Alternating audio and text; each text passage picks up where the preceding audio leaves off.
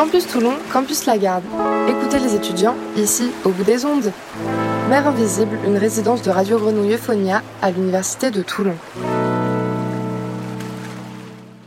Donc moi je suis Martine Zerbi, donc je fais partie euh, des bénévoles. On est à une trentaine de bénévoles.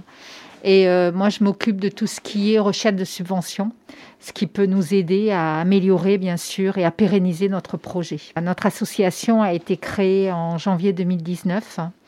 Euh, donc on était un petit nombre. Et donc le nombre maintenant de bénévoles euh, ne fait qu'augmenter. Et malheureusement le nombre de, bénéficiaires augmente aussi. Donc nous proposons un panier alimentaire euh, deux après-midi par semaine, le mercredi et le vendredi après-midi, donc généralement de 14h à 18h ou de 14h à 19h, tout le temps, toute l'année puisque même pendant les vacances de Noël, eh nous, sommes présents aussi, sauf bien sûr le jour de Noël et le jour de l'an. Voilà, c'est un panier alimentaire constitué de produits secs, de produits frais, de produits surgelés, euh, de fruits et légumes. Voilà, il est quand même conséquent. Les bénéficiaires devront s'acquitter de 5 euros pour pouvoir avoir ce grand panier. Mais vraiment, c'est quelque chose quand même d'important et de conséquent. Merci beaucoup du coup de vouloir euh, participer et de nous aider à réaliser cet entretien. Euh, donc on va démarrer avec les questions. Donc euh, depuis combien de temps êtes-vous bénévole pour la banque alimentaire? Alors moi à peu près il y a six mois. En fait je l'ai vu en presse et euh, j'ai trouvé ça très très intéressant et donc spontanément je me suis présentée à l'association et, on m'a dit eh bien écoute on cherche quelqu'un pour faire les recherches de subventions et bien j'ai dit ok j'y vais parce que voilà voilà je, trouvais ça très intéressant voilà de rechercher des fonds et des dons.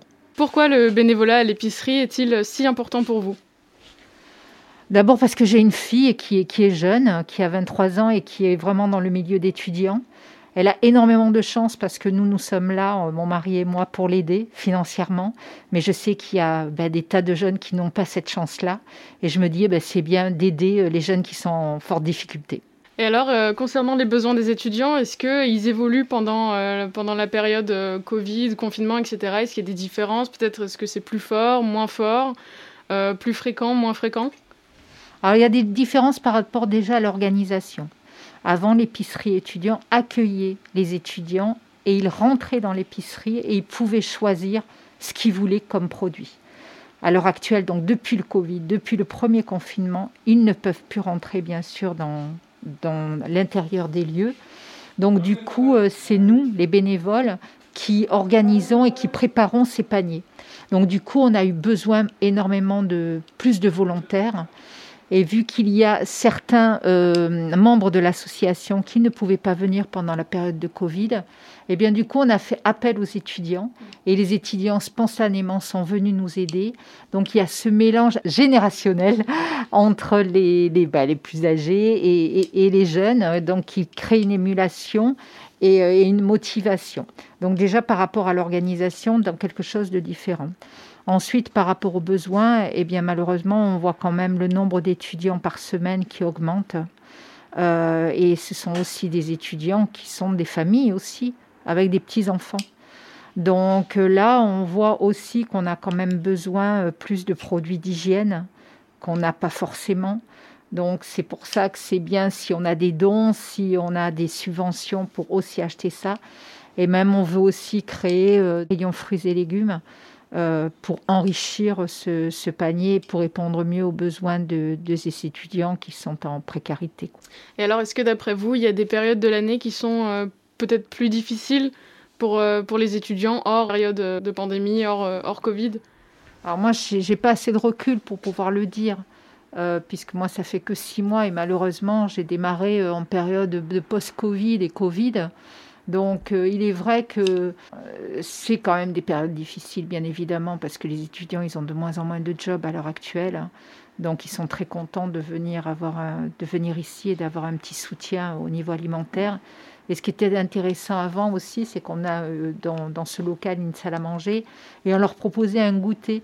Et au moment de ce goûter, ils venaient et ils rencontraient aussi d'autres étudiants. Donc c'était vraiment un échange très sympathique, chose qu'à l'heure actuelle, on ne peut pas faire.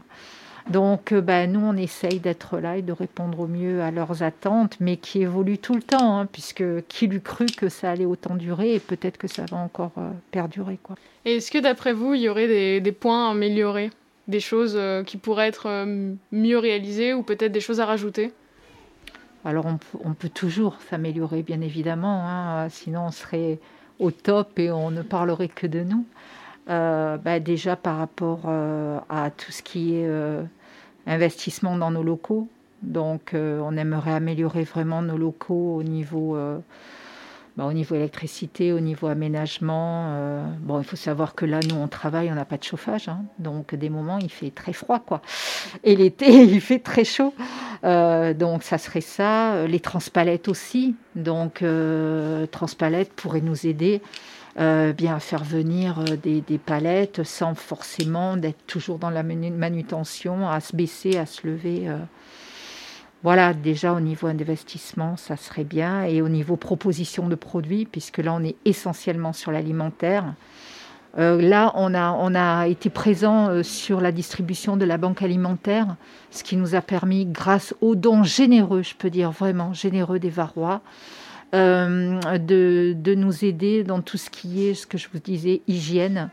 Euh, donc on peut proposer un petit peu des lots d'hygiène à l'heure actuelle, mais on aimerait bien sûr euh, voilà, en avoir plus et améliorer ça. Et aussi de proposer un rayon primeur fruits et légumes voilà, au quotidien, mieux que ce qu'on peut proposer à l'heure actuelle. Donc bien évidemment, on, peut toujours faire plus, mais déjà bah, je veux dire, quand on regarde euh, les, réactions euh, de ces jeunes sur les réseaux sociaux, ils sont contents qu'on soit là. Quoi. Euh, du coup, au niveau de la nourriture que vous proposez, est-ce que ça fonctionne principalement par don ou est-ce qu'il y a aussi des partenariats que vous effectuez peut-être avec d'autres structures ou alors avec des magasins? Alors, essentiellement, nos achats viennent de la banque alimentaire. On achète quand même, bon, à bas prix, bien évidemment, mais on achète. Ce sont des produits qui restent consommables qui ne sont plus à la vente dans les, euh, dans les magasins, parce que souvent ils ont des, des, euh, dates limites de, de, consommation. Mais ils restent toujours consommables. Donc essentiellement la banque alimentaire. Mais aussi, là, il y a euh, un ou deux magasins qui nous aident et qui nous donnent bah, tout ce qu'ils ont. Et c'est quoi votre, votre occupation en dehors du bénévolat? Alors, je suis retraitée depuis peu de temps, enfin peu de temps, c'est un bien grand mot, je suis retraitée depuis deux ans. Euh, donc c'est vrai que c'est un changement, il y a un bouleversement total dans la vie euh, quand on a connu pendant 35 ans euh, une vie professionnelle. Et, et en fait, eh bien, je me suis mise à la photo, donc je prends des cours de photo. J'aime beaucoup, mais j'ai vraiment le prémisse et donc j'ai tout à apprendre, mais je trouve ça très intéressant. Je fais un peu de sport, je fais partie d'une association pour faire de la gym, mais bon, actuellement, bah, c'est un peu impossible. Euh, et aussi, euh, je fais de l'histoire de l'art. Euh, donc, grâce à TPM sur Toulon, il y a ces cours d'histoire de l'art qui sont hyper intéressants. voilà, et je vois aussi mes copines et mes amis, plus un peu ma fille, mon mari, voilà. Donc, bien rempli en plus. Ok, bah merci beaucoup Martine d'avoir euh, bien voulu répondre à nos questions.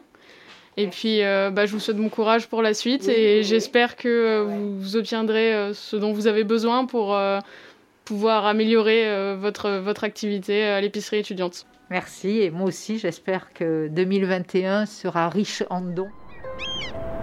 Mère Invisible, vous venez d'entendre un programme réalisé avec les étudiants de l'Université de Toulon dans le cadre de la résidence artistique de Radio Grenouille Euphonie.